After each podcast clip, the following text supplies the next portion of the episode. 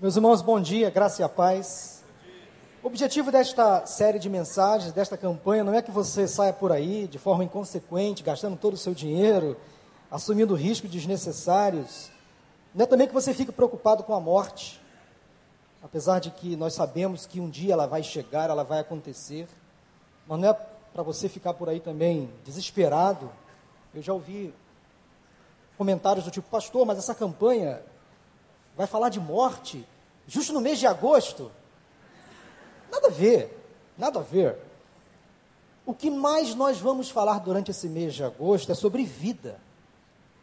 Sobre a morte, nós sabemos que ela vai acontecer, que um dia ela vai acontecer. Muitas pessoas ficam pensando na morte e esquecem de viver. Enquanto eu estava lendo o livro, sete, os sete primeiros capítulos, preparando esta mensagem, eu não parei de pensar na vida de um homem na Bíblia, chamado Ezequias, o rei Ezequias, que um dia ele foi alertado por um profeta chamado Isaías de que ele morreria. Daí, Isaías disse para o rei Ezequias: Você vai morrer. É ordem do Senhor. Prepare a sua casa, arrume as suas coisas, porque você vai morrer. Aí Ezequias ficou desesperado com aquela notícia. Ora, todo mundo sabe que um dia vai morrer mas da forma como ele soube da notícia, ele ficou desesperado. Daí, diz a Bíblia que o rei Ezequias começou a chorar, a lamentar, a gritar, a orar, a pedir: Senhor, misericórdia, eu quero viver mais, eu não quero morrer agora. E Deus, por misericórdia, concedeu a Ezequias mais 15 anos de vida. Ezequias morreu, mas não naquele momento onde havia sido determinado por ele ou melhor, para ele.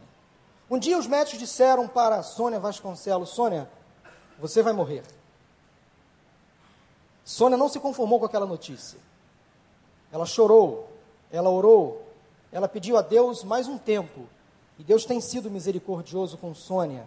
Deus tem dado a ela mais alguns anos de vida. Quem sabe você nesta manhã está aqui pensando que a sua vida já está determinada por alguém pensando que você vai morrer no dia X ou Y, pensando que você não tem mais solução, não tem mais jeito. Ora, em nome de Jesus, nós queremos convidar você a viver, a experimentar a vida na sua plenitude, a viver integralmente, a viver totalmente, a aproveitar cada minuto, cada momento da sua vida eu sou do tempo de ouvir a Rádio Relógio. Vocês lembram da Rádio Relógio Federal? Eu ficava ouvindo ali aquelas notícias, aquelas informações, aquele tão chamado Você Sabia? E o slogan da Rádio Relógio era: Cada minuto que passa é um milagre que não se repete. Eu ficava pensando naquelas coisas que eram ali ditas, ensinadas, e eu ficava guardando esse slogan. Cada momento da vida, cada minuto que passa, é um milagre que não mais vai se repetir, não mais vai acontecer. Então, nós queremos, enquanto Igreja do Recreio, convidar você a viver, a experimentar coisas novas durante estes próximos 30 dias.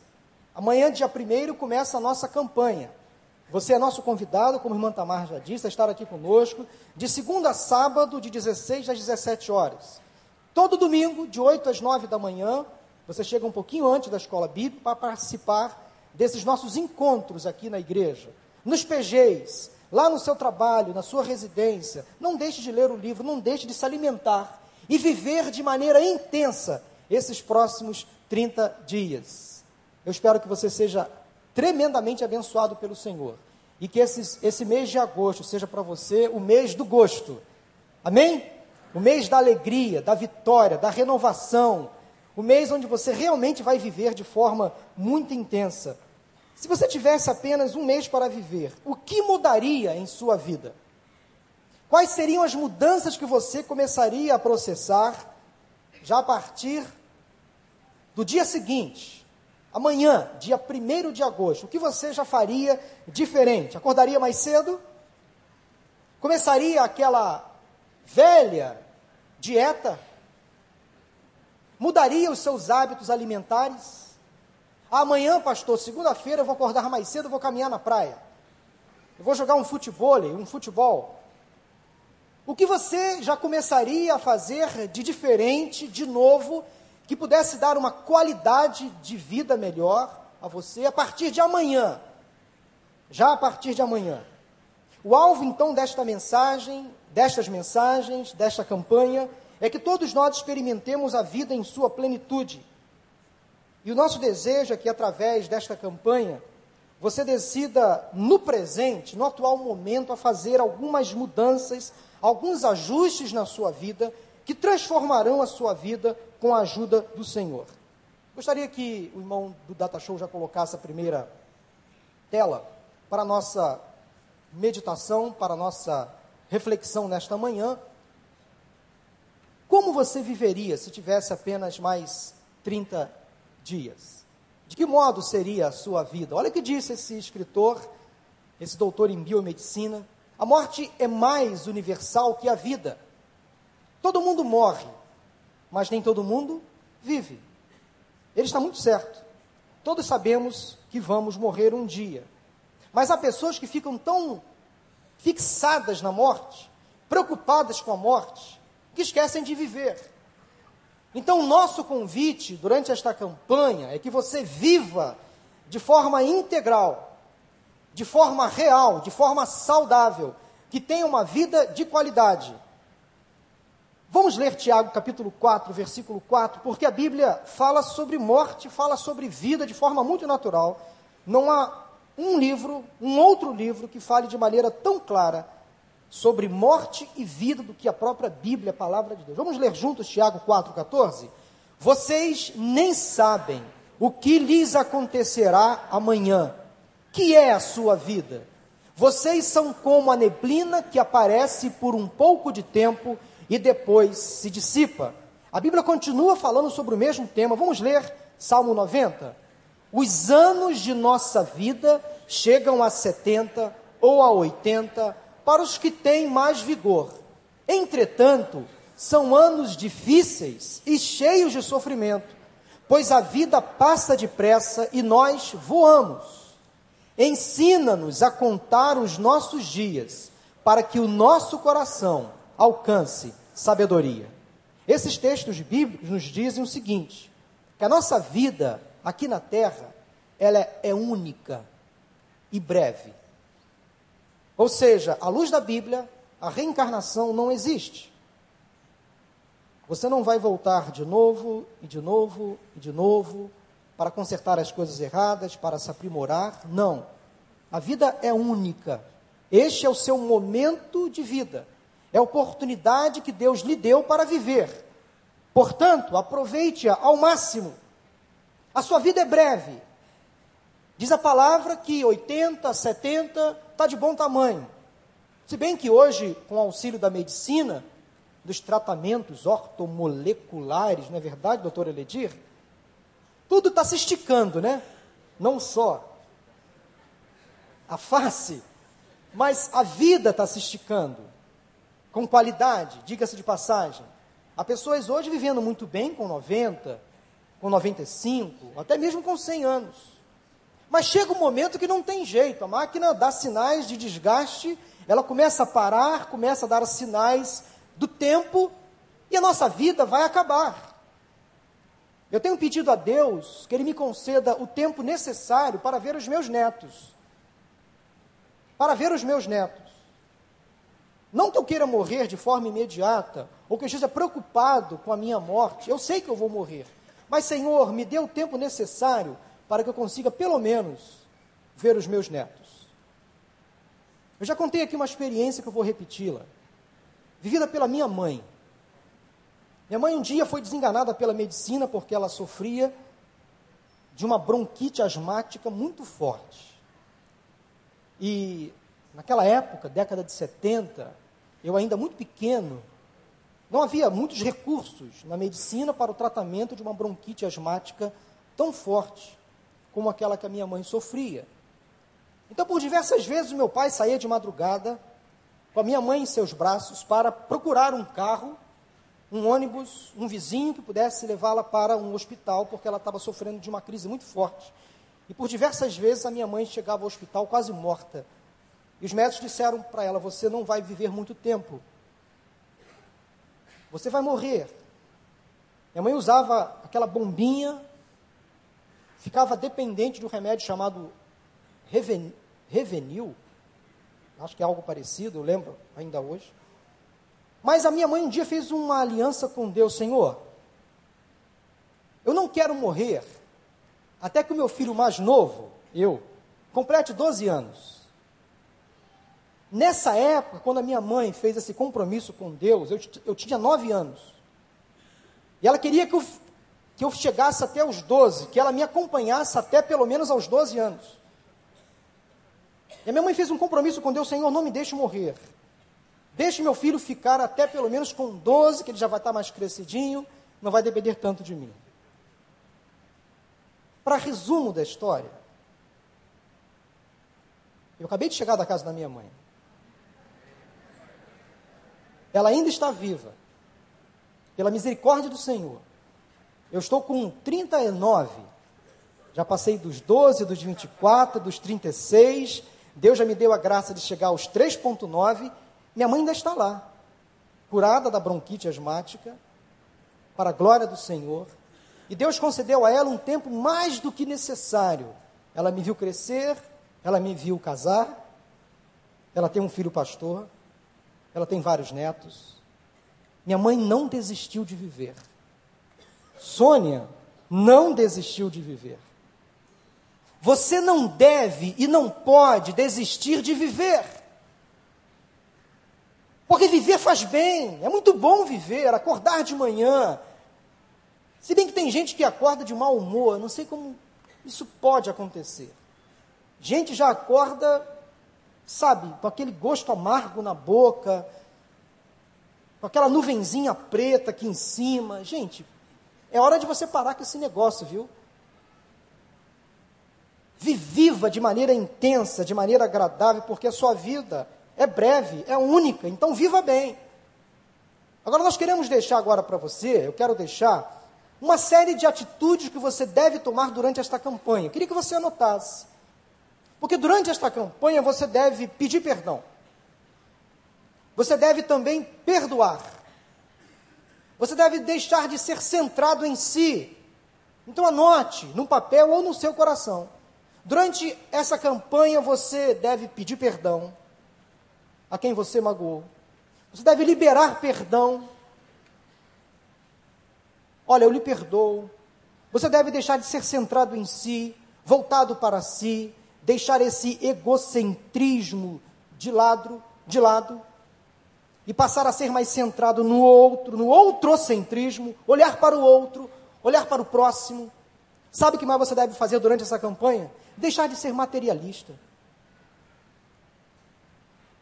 Deixe de se preocupar com coisas, com objetos, com negócios com bens materiais. Isso tudo é passageiro, você não vai conseguir levar nada disso para a eternidade.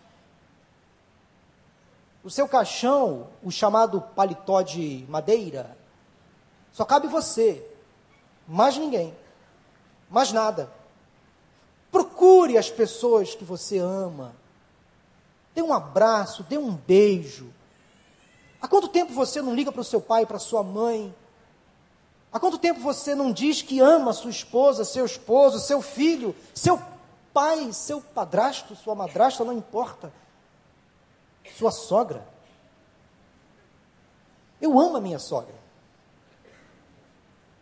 Minha esposa ama a sogra dela. Não há problema algum nisso. Nós temos que parar com esse, essa coisa do sogro, da sogra.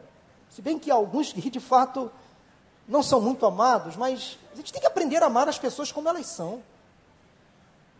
Então, procure as pessoas que você ama, diga, abra a sua boca e fala assim: Eu te amo, viu? Como pastor, eu já fiz muitos sepultamentos. Todo pastor faz muitos sepultamentos. E por diversas vezes, eu estando ali diante daquele caixão, daquela cena de morte, eu diversas vezes ouvi filhos e filhas dizendo: Pai, me perdoe, eu te amo, eu te amava, mas eu nunca tive condição de dizer isso. Não adianta dizer agora. Ele não está aqui para ouvir. Ah, pai, se eu pudesse voltar atrás, eu não teria feito aquilo, eu não teria feito aquilo. Não adianta dizer isso agora. Então, se aproxime das pessoas a quem você ama, peça perdão, dê um abraço, dê um beijo, assuma riscos. Não seja inconsequente, mas assuma riscos. Riscos calculados, riscos pensados, premeditados, mas tenha mais emoção na sua vida. Saia da mesmice do marasmo. Quer saber mais o quê? Deixe as preocupações da vida de lado. Cada dia tem o seu mal. Não fique preocupado com o amanhã. Viva o hoje, o aqui, o agora. Pare de ser ranzinza. Sempre de mau humor, azedo, preocupado, reclamando das coisas. Então abra esse sorriso, abra essa boca, aproveite para ir ao dentista e clarear tudo para você realmente não ter vergonha de sorrir. Abra a sua boca. Ah, ah, ri, ri. Tanta gente precisando rir mais. Sabe? Desencanar, né, como diz o paulista, desencana, meu. Quer dizer, para com esse negócio de ficar sempre travado, sempre de mau humor. Acorde diariamente para um novo dia. Abra sua janela. Contemple a natureza. Olhe para os seus filhos com alegria. Senhor, obrigado pela minha família, pela minha casa. Vá para o trabalho com alegria. Vá para a sua escola, para a sua faculdade com alegria. Que bênção, meus irmãos, todo dia despertar para um novo dia, debaixo da fidelidade do Senhor debaixo da misericórdia dele, que é a causa de não sermos consumidos, elas se renovam a cada manhã, a cada dia que você acorda, é um milagre de Deus para você. Deus guardou você durante a madrugada, durante as horas da noite, e você acorda. Não dá nem um bom dia para a pessoa que está ao seu lado. Nem sequer a hora agradecendo a Deus, Senhor, obrigado por mais um dia de vida. Então acorde diariamente para um novo dia. Intensifique o seu relacionamento com Deus e com o seu próximo. Fale com o Senhor todos os dias, ore mais, leia mais a Bíblia. Aprimore o seu relacionamento com o seu familiar, com seus amigos. Não tenha inimigos. Pare com esse negócio de ficar de mal, de ficar sem falar com um outro, com um vizinho, com um familiar. Pare com esse negócio, não leva ninguém a lugar nenhum. Tem gente que nutre uma inimizade ad eterna fica sem falar, vira o rosto, fala mal. Outra coisa, nesses próximos 30 dias, não fale mal de ninguém. Amém ou misericórdia? Olha, eu assumi ontem um compromisso com Deus. Eu estou vendo aqui alguns flamenguistas. Senhor, eu não vou falar mal de nenhum flamenguista nos próximos 30 dias. Amém. Eu sei que vai ser um desafio, mas eu vou, durante 30 dias, não falar mal do Flamengo. Falar disso, vocês tiveram uma semana de emoções, viu? 3 a 0, batalha perdida. Pá. Eu falei, vai perder de 6. De repente, Deus entra ali com providência. Eu acho que muitos flamenguistas orando, jejuando. 25 minutos do primeiro tempo, 3 a 0, o negócio vai ser de lambada. Mas não é que o Flamengo virou. Olha, como disse aqui na mensagem anterior, Jesus gosta também dos flamenguistas, porque olha, não é para falar não. 4 a 3 naquele jogo, tudo bem, vocês estão de parabéns. Que semana de emoção que vocês viveram, né? Ah, não, 5 a 4. É, eu não, me ligo muito nessas coisas. Né? Ame intensamente a cada instante. Ame intensamente a cada instante. Seja generoso a cada oportunidade. Entenda isso, é importante. Faça o bem, estenda a mão, abra sua casa, faça uma doação, abra sua mão, abra o seu bolso, abra o seu coração, abra a sua mente, Seja generoso a cada oportunidade. Viva intensamente e desfrute a vida eterna aqui mesmo, porque ela já começou. Salvação é algo que nós já experimentamos aqui. Ela será consumada quando Jesus voltar, ou se não voltar antes da nossa morte, estaremos com Ele. Mas experimente a vida eterna aqui e viva intensamente a sua vida. Gostaria que você, neste momento, nos acompanhasse, então, nesta primeira série de mensagens. Os primeiros sete capítulos do livro que nós estamos lendo, ele tem como título esta temática desta próxima semana: Vivendo apaixonadamente, tirando os sonhos congelados do freezer. O tema dessa mensagem é este: Vivendo apaixonadamente. Queria que você guardasse isso no seu coração, anotasse isso aí, de como Deus vai lhe ajudar para que nessa primeira semana do mês de agosto você viva de modo apaixonado, tirando aqueles desejos congelados, aqueles sonhos engavetados e colocando isso, tudo isso em prática. Porque a proposta de Deus para todos nós é que tenhamos vida, vida plena. Vamos ler João 10, 10. Disse Jesus: Eu vim para que tenham vida e a tenham plenamente.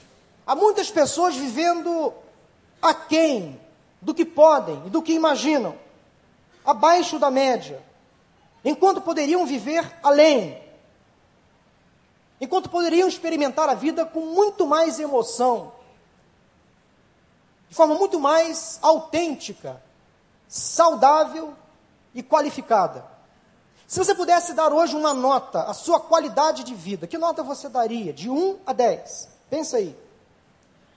Pense numa nota, de 1 a 10. Você ficou satisfeito com o resultado? Olha, eu também não. Eu fiz esta pesquisa comigo mesmo, esta semana, lendo o livro, conversando com a minha esposa.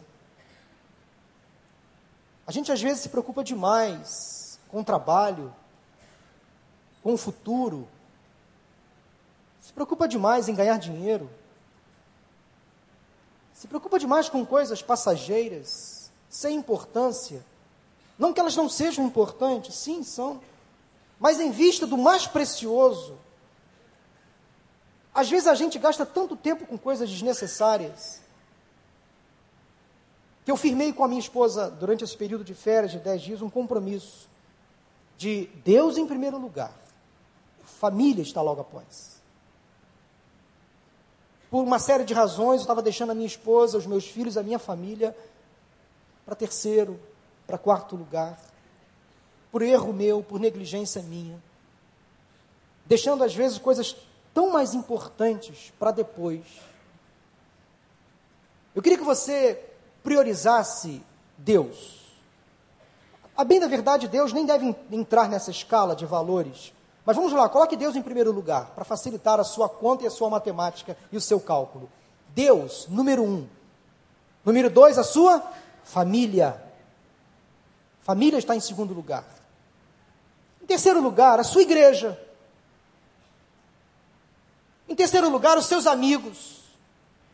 Aí inclui os seus parentes. Em quarto lugar, o seu trabalho.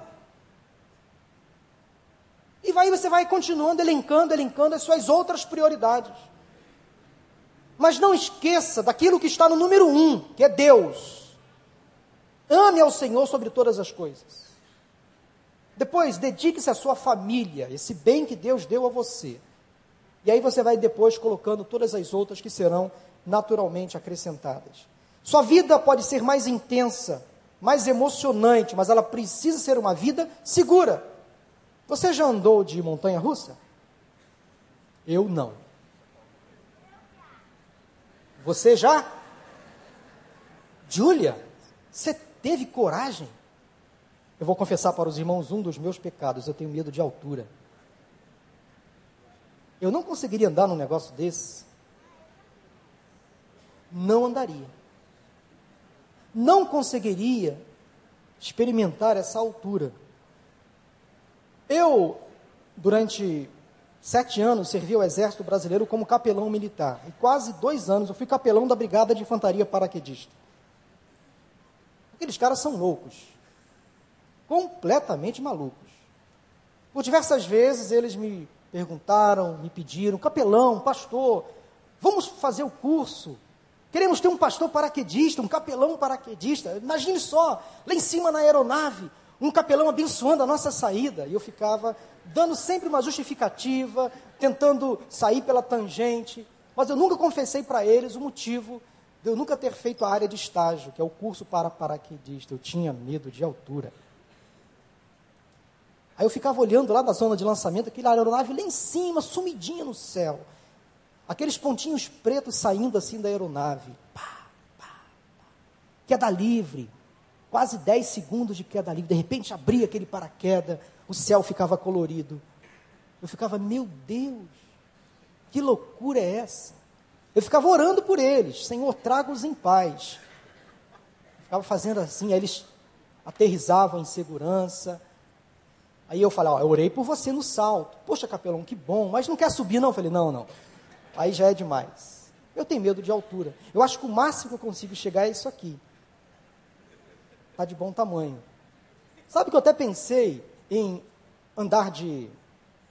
É, que negócio aqui, do circo, qual é o nome daquilo? Perna de pau. Eu acho que eu consigo andar de perna de pau. Já é uma altura que eu consigo, pelo menos, sobreviver, sem muita emoção. Mas andar numa montanha russa, saltar de uma aeronave. Você não pode dizer para um paraquedista que ele vai pular de paraquedas. Não, isso é um crime. Saltar de uma aeronave, experimentar uma forte emoção, tudo isso pode ser excitante, motivante, tudo isso pode ser muito legal. Mas a sua vida não pode ser apenas isso. Você não precisa viver seus únicos dias como se estivesse numa montanha russa, ou seja, ora por cima, ora por baixo, a todo tempo levando sustos, com coração na boca, como algumas pessoas dizem, né? Você não precisa ter uma vida de tamanha emoção para ser feliz. Você, como eu, pode ou não gostar de montanha russa, ter ou não coragem de saltar de um avião. Você não precisa de parar de fazer coisas importantes ou de começar a fazer coisas também mirabolantes. Você só precisa viver com mais qualidade. Você pode ter uma vida apaixonada, intensa, mas você pode e deve viver de modo mais seguro e de um modo mais estável. Para que isso aconteça, você deve, primeiramente, começar a derrotar a crise do algum dia. Anote isso. Comece derrotando a crise do algum dia. Nós temos uma passagem bíblica muito conhecida quando Davi, ainda um menino, estava num fronte de batalha com um homem muito forte, muito mais poderoso do que ele, chamado Golias. Davi foi insultado por aquele soldado filisteu, por todo o exército filisteu. Davi poderia facilmente adiar aquele compromisso de luta. Olha, Davi, ô Golias, fica por aí que eu vou na minha academia fazer uns exercícios. Vou tomar uma bomba, vou ficar bem forte, saradão. Adia esse compromisso aí de luta que eu volto depois para duelar com você. Davi poderia muito bem chamar os seus soldados mais fortes, mais altos, mais preparados. Davi poderia pensar: algum dia, quem sabe, eu vou ter condições de lutar com Golias. Saul disse para Davi: Você não tem condições de lutar contra este filisteu. Você é apenas um rapaz, um menino, um adolescente, ele já é um guerreiro, um soldado preparado. Davi quase foi derrotado por essa crise do algum dia eu vou conseguir, algum dia eu vou chegar. Algum dia, quem sabe, eu vou conseguir derrotar esse soldado valente. Muita gente precisa derrotar essa crise do algum dia. Quem sabe amanhã, quem sabe mês que vem, quem sabe ano que vem. Quem sabe algum dia eu consiga ter um sucesso profissional. Quem sabe algum dia eu consiga ler mais a Bíblia. Quem sabe algum dia eu consiga ser um marido mais dedicado. Quem sabe algum dia eu consiga ser um filho mais obediente. Para você viver bem, você deve primeiramente derrotar essa crise do algum dia. Entenda que algum dia é hoje, é agora. O melhor da vida é o presente, é o que você tem nas mãos. Pare de adiar aquelas coisas importantes e aquelas coisas motivadoras que você tem que fazer. O que diferenciou Davi de milhares de pessoas foi uma fé que parecia ridícula, pequena.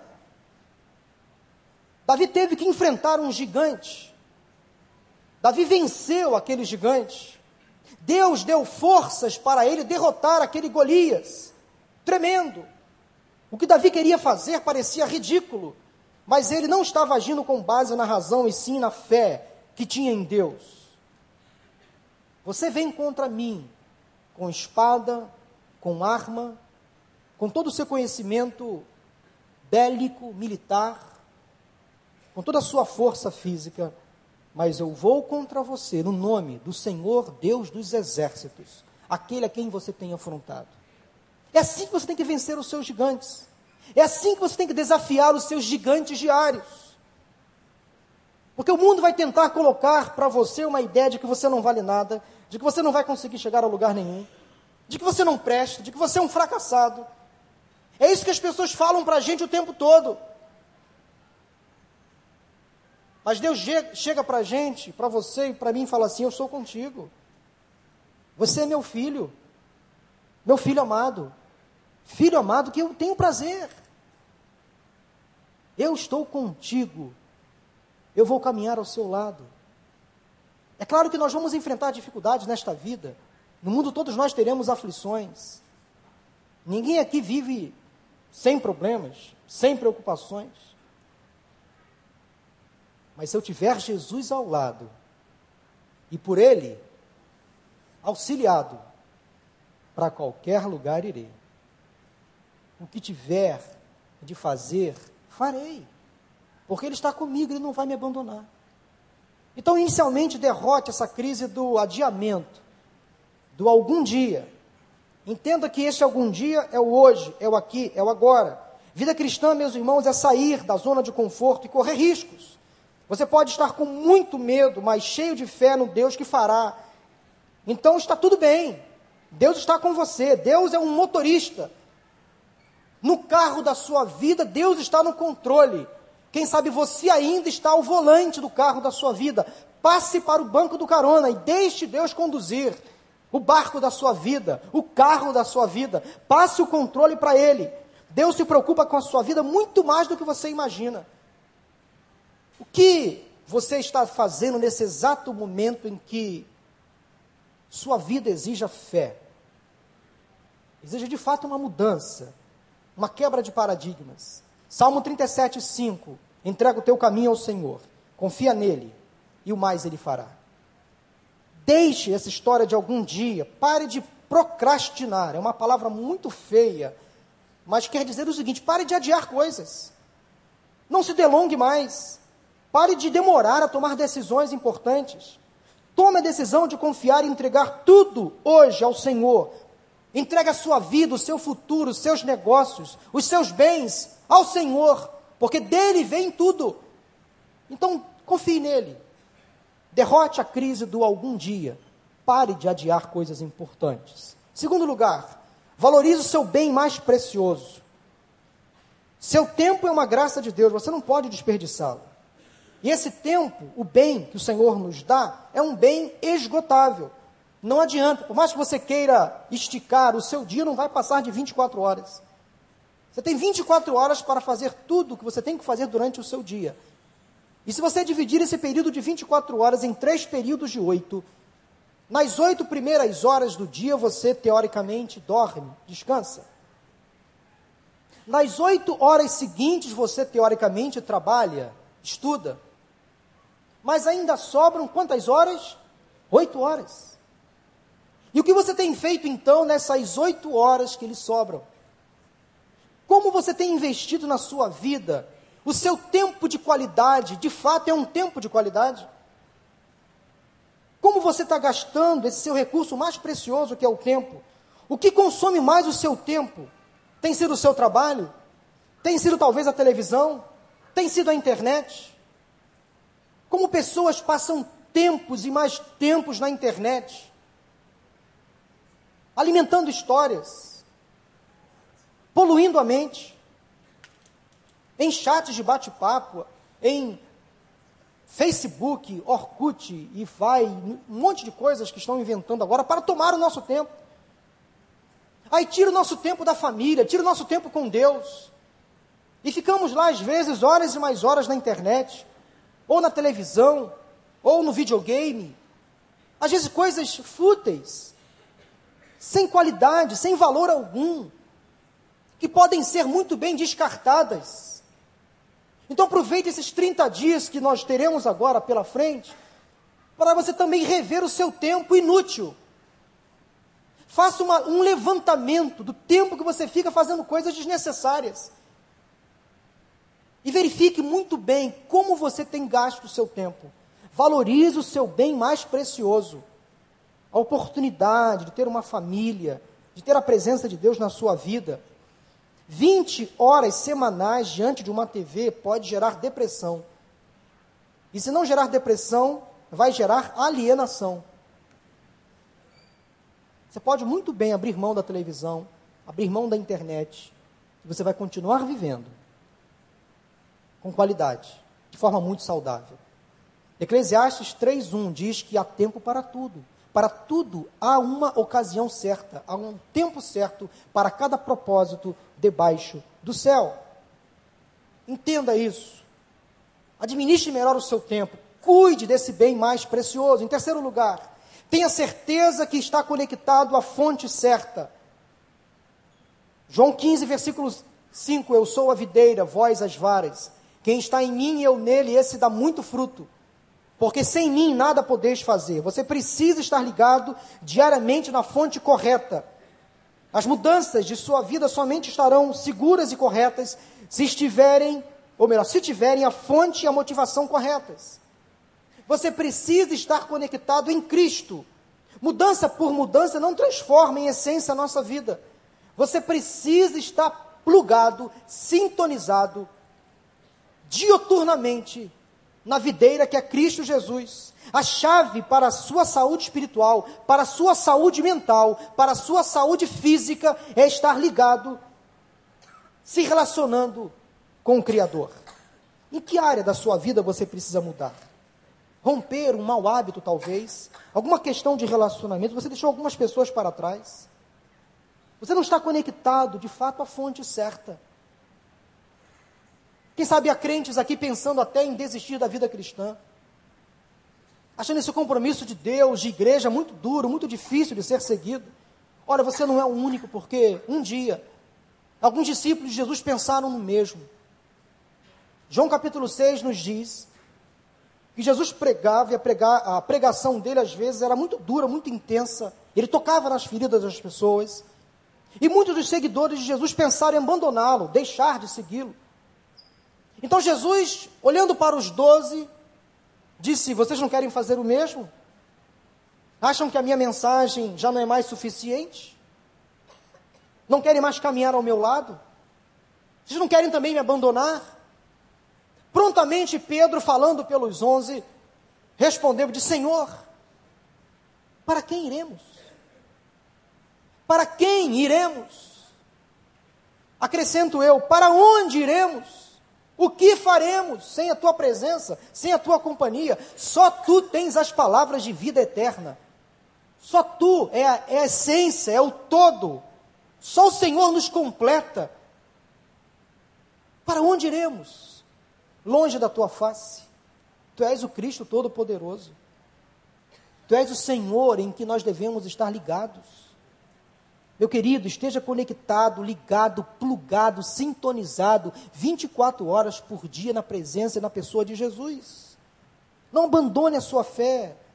Viva intensamente a vida ao lado de Jesus. Tudo o que você precisa fazer para permanecer conectado à videira, 24 horas por dia, sem parar, é isso. Você precisa estar ligado em Cristo. A videira verdadeira é a fonte de poder para mudar a sua vida. Você precisa então assumir dois hábitos espirituais diários. O primeiro deles, comunicação. Ou seja, tenha uma comunicação direta, sem intermediários com Jesus. E confesse a Ele os seus pecados, seus erros e suas fraquezas. Em quarto lugar, respire primeiro e ajude depois. Respire primeiro e ajude depois. Quem anda de avião, quem já andou de avião, já sabe de cor. Aquela fala, aquele discurso tais comissárias e comissários de bordo. Em caso de despressurização da aeronave, máscaras cairão à sua frente. E se alguém ao seu lado, uma criança, por exemplo, primeiro você deve respirar, se alimentar para alimentar o outro, para dar vida para o outro. Respire primeiro e ajude depois. É a ordem que Deus nos dá. Vamos ler juntos? Amarás o Senhor teu Deus de todo o teu coração, e de toda a tua alma, e de todo o teu pensamento. Este é o primeiro e grande mandamento. E o segundo, semelhante a este, é: amarás o teu próximo como a ti mesmo. Note bem a ordem: primeiro Deus, depois o próximo. Primeiro você se alimenta do Senhor, primeiro você absorve o conteúdo que vem dele, para depois poder sustentar outros. Saco vazio, não para em pé. Se você quer abençoar alguém, primeiro seja abençoado. Se você quer alimentar alguém, primeiro seja alimentado. Se você quer fortalecer alguém, primeiro, primeiro se fortaleça. Se você quer ensinar alguém, primeiro aprenda. Você precisa estar saudável com Deus para salvar o mundo. Você não pode dar o que você não tem, você não pode repartir se você está em falta, em débito. Você precisa envolver-se com Deus e depois com as pessoas ao seu redor. Viva e respire primeiro, ajude depois, cuide do seu corpo, da sua saúde física, da sua alma, da sua alimentação. Adquira bons hábitos. Como você está se sentindo hoje? Tem colocado a máscara primeiro? Tem se alimentado na pessoa de Deus? Ou tem tentado alimentar, mas você está vazio por dentro? É hora de você pensar na sua vida. Aproxime-se de Deus, alimente-se dele. Tiago 4,8 diz assim: Achegai-vos a Deus, e ele se achegará a vós. Mateus 11, 28, Vinde a mim, todos vós que estáis cansados e oprimidos, e eu vos aliviarei. Então, repare que a decisão tem que ser nossa. Eu vejo Jesus sempre disponível a nos abençoar, mas eu tenho que dar um passo em direção a Ele. Eu tenho que tomar uma decisão, uma atitude. Eu tenho que buscar a Sua presença, a Sua face. Respirar primeiro não é um gesto egoísta, é essencial. Respire primeiro, e ajude depois. Em sexto lugar, em, perdão, em quinto lugar, viva para a grandeza e não para a mediocridade. Viva para a grandeza e não para a mediocridade. 2 Timóteo 1,7, vamos ler juntos? Pois Deus não nos deu espírito de covardia, mas de poder, de amor e de equilíbrio. Deus não tem prazer em coisas inúteis. Tudo que ele faz e que ele fez é belo, é rico, é interessante, é inteligente com o único propósito então de glorificá-lo. Deve pensar que você serve a um Deus muito grande, que espera de você coisas iguais, grandes, grandiosas, importantes.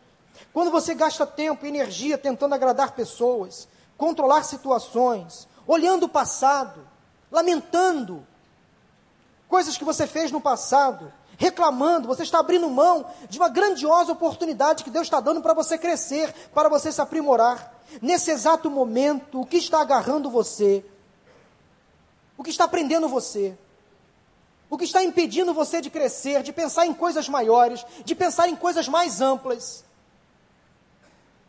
O que está impedindo você de crescer profissionalmente, emocionalmente, espiritualmente? O que está prendendo você a este solo? Não que você deva sair por aí levitando, nada disso. Mas o que prende você as bases terrenas. Olhe para frente, olhe para o alto, sonhe. A única pessoa que pode te impedir de ter uma vida em direção às grandezas de Deus é você mesmo. A mediocridade e o fracasso estarão sempre em sua lista de opções. Sempre vai estar diante de uma situação de derrota, de uma sensação de menos-valia, de que eu não vou poder, eu não vou conseguir, eu não vou chegar lá. O meu problema não tem solução. A minha vida não tem mais jeito. Nada de diferente de novo vai acontecer comigo. Já vivi tudo intensamente. Não tem mais nada de novo. Não tem mais o que aprender. Você imagina que tem pessoas que acham isso? Que não tem mais o que aprender, que já sabem de tudo. Ah, essa igreja não me alimenta mais. Esse pastor já esgotou todo o seu cabedal de informações, o seu conteúdo teológico, tem gente que pensa assim. menos, menos. E mais, mais. Senhor, que eu diminua e que o Senhor cresça na minha vida. Mas você precisa aprender a pensar grande, a pensar em coisas melhores e maiores para você. Daí, quando você diminuir e Deus crescer dentro de você, aí você será grande. Aí você será exaltado. Sementes de grandeza só crescem saudáveis quando o terreno é o servir. Então, dedique-se ao Senhor, sirva, trabalhe, crie ferramentas, abra empreendimentos, faça alguma coisa, mas saia do marasmo. Pense em coisas melhores para você fazer. Você vai fracassar às vezes, mas não desista. E quando você errar, jamais desanime ou desista. Você conhece talvez a história de uma mulher na Bíblia chamada Batseba, mulher de Urias. Davi, o rei, a cobiçou. Davi, Davi quis ter relações sexuais com Batseba, ela era uma mulher casada, Davi adulterou. Davi quase destruiu a vida daquela mulher. Batseba, mulher de Urias, também se deixou encantar, se deixou seduzir por Davi. O erro foi duplo. Do fruto daquela relação, Deus pesou sobre a vida daquele casal. O filho de Davi com Batseba, o primeiro filho, morreu. Sete dias depois do nascimento. Mas Deus deu graça àquela mulher. Ela poderia simplesmente desistir de viver. Ela poderia desistir de tudo. Mas Deus deu a Batseba um outro filho, que veio a ser o homem mais sábio que este mundo já conheceu. Do fruto do relacionamento, do casamento de Davi com Batseba, Deus fez nascer Salomão. Deus honrou aquela mulher. Deus apagou aquele passado sombrio, nebuloso, e Deus deu graça à vida de Batseba. Eu creio, meus irmãos, que Salomão só foi o que foi por causa de Batseba e também por causa de Davi, porque Deus perdoou o pecado de Davi, como perdoa qualquer pecado. Olha que importância na vida daquele casal e daquela mulher ter um filho que é até hoje referência como o homem mais sábio, como o homem mais rico que já viveu entre nós. Aprenda a olhar para frente. Viva a grandeza de Deus, para a grandeza de Deus, não para a mediocridade. Deus quer transformar suas tragédias e fracassos em erros bobos, os erros bobos ou planejados em algo para mudar a sua vida e para a vida de muitas pessoas. Olhe para frente, pense grande, pense alto. Se você está vivo é porque sua jornada não chegou ao fim. Deus ainda tem algo a mais, além para você. Em sexto lugar, tire as sujeiras da sua pista. Provérbios capítulo 28, versículo 13 diz assim: O que encobre as suas transgressões nunca prosperará, mas o que as confessa e deixa alcançará misericórdia. Toda vez que acontecem acidentes numa estrada, sujeiras ficam por ali. As sobras dos carros, às vezes até o sangue das vítimas. É preciso que alguém depois passe por ali e limpe aquelas sujeiras, ou o próprio tempo se encarrega de limpar. Vemos isso em todo o tempo, nas nossas ruas, avenidas, nas nossas estradas. Um carro batido, acidentado, pode gerar sujeiras na pista. Mas alguém tem que chegar e limpar aquelas sujeiras, tirar aqueles obstáculos. Assim também é na vida. A vida sempre nos levará a trajetos difíceis, perigosos. Às vezes nós vamos sofrer alguns acidentes, alguns arranhões, alguns fracassos, alguns constrangimentos, curvas fechadas, ruas emburacadas, cheias de poeiras, obras intermináveis, carros que não param limpos, desvios, acidentes, quedas, às vezes inevitáveis. Mas diante dessas circunstâncias difíceis, é necessário que a gente se levante, limpe a pista, a pista para que outros não venham a cair.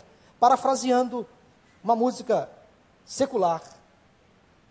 Usando neste contexto apenas da mensagem, apenas esta frase da música: levanta, sacode a poeira e dá volta por cima.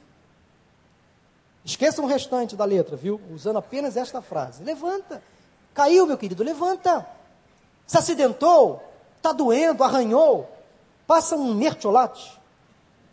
Existe ainda mertiolate? Agora não arde, viu? No nosso tempo ardia, agora não arde mais. Passa um curativo, passa uma pomada, mas caiu, arranhou, machucou. Levanta, meu querido. Sacode a poeira e dá a volta por cima. Mas toca a vida, toca o barco. Para de ficar lamentando. Contando misérias, ó vida, ó céus, ó azar. Tire as sujeiras da pista e siga adiante, siga à frente.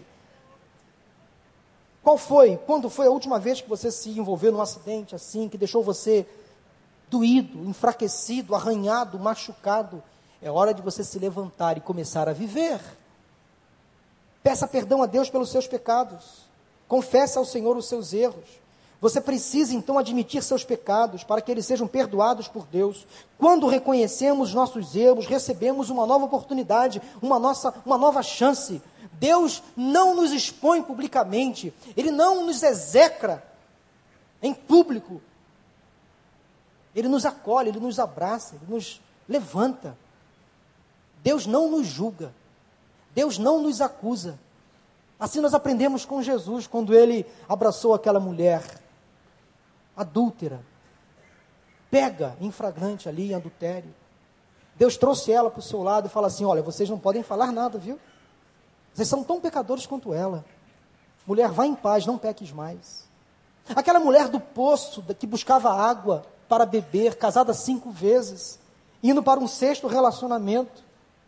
Aquela mulher sofrendo preconceito. O que Jesus disse para ela? Mulher, eu sou a água da vida. Experimente desta água que eu tenho para lhe dar. Aquela mulher foi transformada, voltou para a sua cidade, falou de Jesus. Ela levantou a poeira levantou, sacudiu a poeira e deu a volta por cima, foi embora, seguiu a sua vida. É o mesmo que Jesus quer fazer com você durante esta campanha.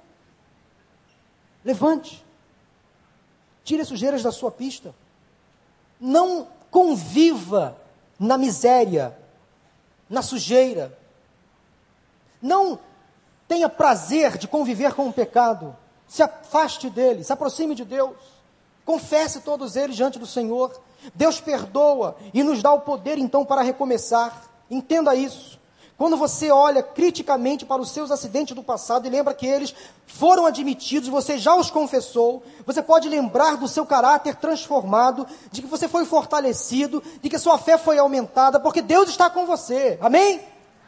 Todos os teus pecados já foram perdoados quando você os confessa e se arrepende.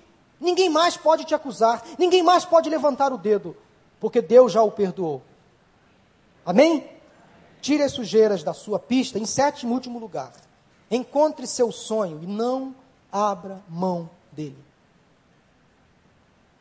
Nossos sonhos sempre serão menores do que os sonhos de Deus para nós. Deus é grande, exponencial, e Ele deseja o melhor, deseja coisas abundantes. Vamos ler juntos Efésios 3:20? aquele que é poderoso para fazer tudo muito mais abundantemente, além daquilo que pedimos ou pensamos, segundo o seu poder que atua em nós. Deus é poderoso para fazer muito mais do que pensamos, do que imaginamos. E os sonhos dele são maiores do que os nossos sonhos. Você tem sonhado com o quê? Qual o tamanho dos seus sonhos? A sua vida reflete a busca pela realização dos seus sonhos? Se você está acomodado, dormindo, num sono eterno, preguiçoso, nunca verá seus sonhos se tornando realidade. Sonhe os sonhos de Deus, encontre o seu sonho. Quais são os seus objetivos? Quais são os seus sonhos? Não abra mão dele. Coloque os seus sonhos debaixo da poderosa mão de Deus. Agora, sonhe os sonhos de Deus. Senhor, eu quero, eu quero sonhar os teus sonhos. Este é o tripé dos sonhos realizados, ou seja, sonho, trabalho e confiança em Deus. Sonhe, trabalhe e confie. Vale a pena sonhar, mas vale a pena sonhar os sonhos de Deus. Porque você deve provar, experimentar que Deus é bom. E nós somos bem-aventurados se nele confiarmos. Porque Deus diz também na Sua palavra que não te deixarei, de forma alguma te desampararei. Quais são os seus sonhos? Olha só o que esses escritores disseram sobre sonhos. Nada acontece até que alguém sonhe antes. Rick Warren. Esse outro disse: nossa vida mais real acontece quando vivemos nossos sonhos acordados.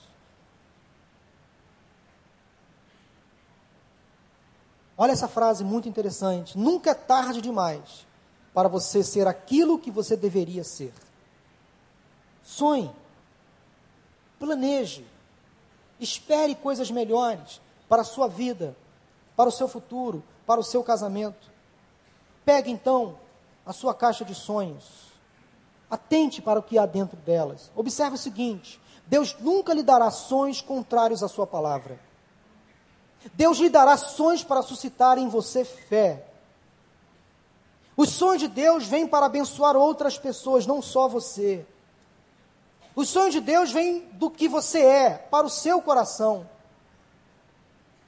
Não te deixarei, não te desampararei.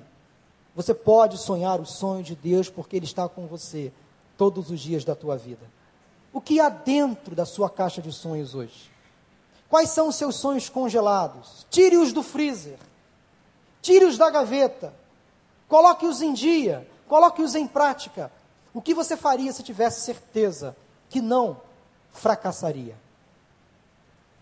Vamos assistir agora um pequeno vídeo de 40 segundos. Preste atenção na mensagem então deste vídeo para nós concluirmos esse culto com uma canção e uma palavra de oração. Mas não sai antes da oração final. Pode soltar o vídeo, preste atenção porque a mensagem é muito curta, de 40 segundos apenas.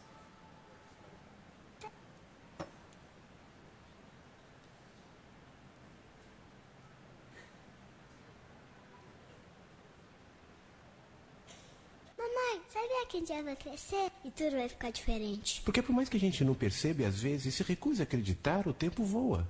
E com ele, mais do que a minha imagem, o risco é deixar de lado minhas ideias, meus sonhos, minhas vontades, minha essência. Esquecer quem eu sou. E você nem percebe. Você já pensou nisso? O problema é que a vida passa diante dos nossos olhos e a gente nem percebe. E depois, tarde demais, vai querer saber o que fez de bom, sem ter tempo de recuperar. Enquanto dá tempo, faça a sua vida valer a pena antes que seja tarde. Nós podemos dizer amém. Faça sua vida valer a pena antes que seja tarde demais. Nós vamos agora cantar um hino que tem como título Falando de Vida. E como disse no início dessa mensagem, o que nós mais vamos falar aqui nesta campanha é de vida e não de morte. Nós vamos aprender ou reaprender a viver e quero convidar você a viver de forma apaixonada e intensa durante os próximos 30 dias. Adquira o livro, participe de um PG, participe aqui dos cultos diários e viva, abra o seu coração para a vida e viva intensamente. Vamos ficar de pé nesse momento e vamos louvar ao Senhor com esse cântico antigo. Acho que eu gosto muito. Gostaria que você nesse momento colocasse em prática aquilo que você hoje ouviu nesta manhã.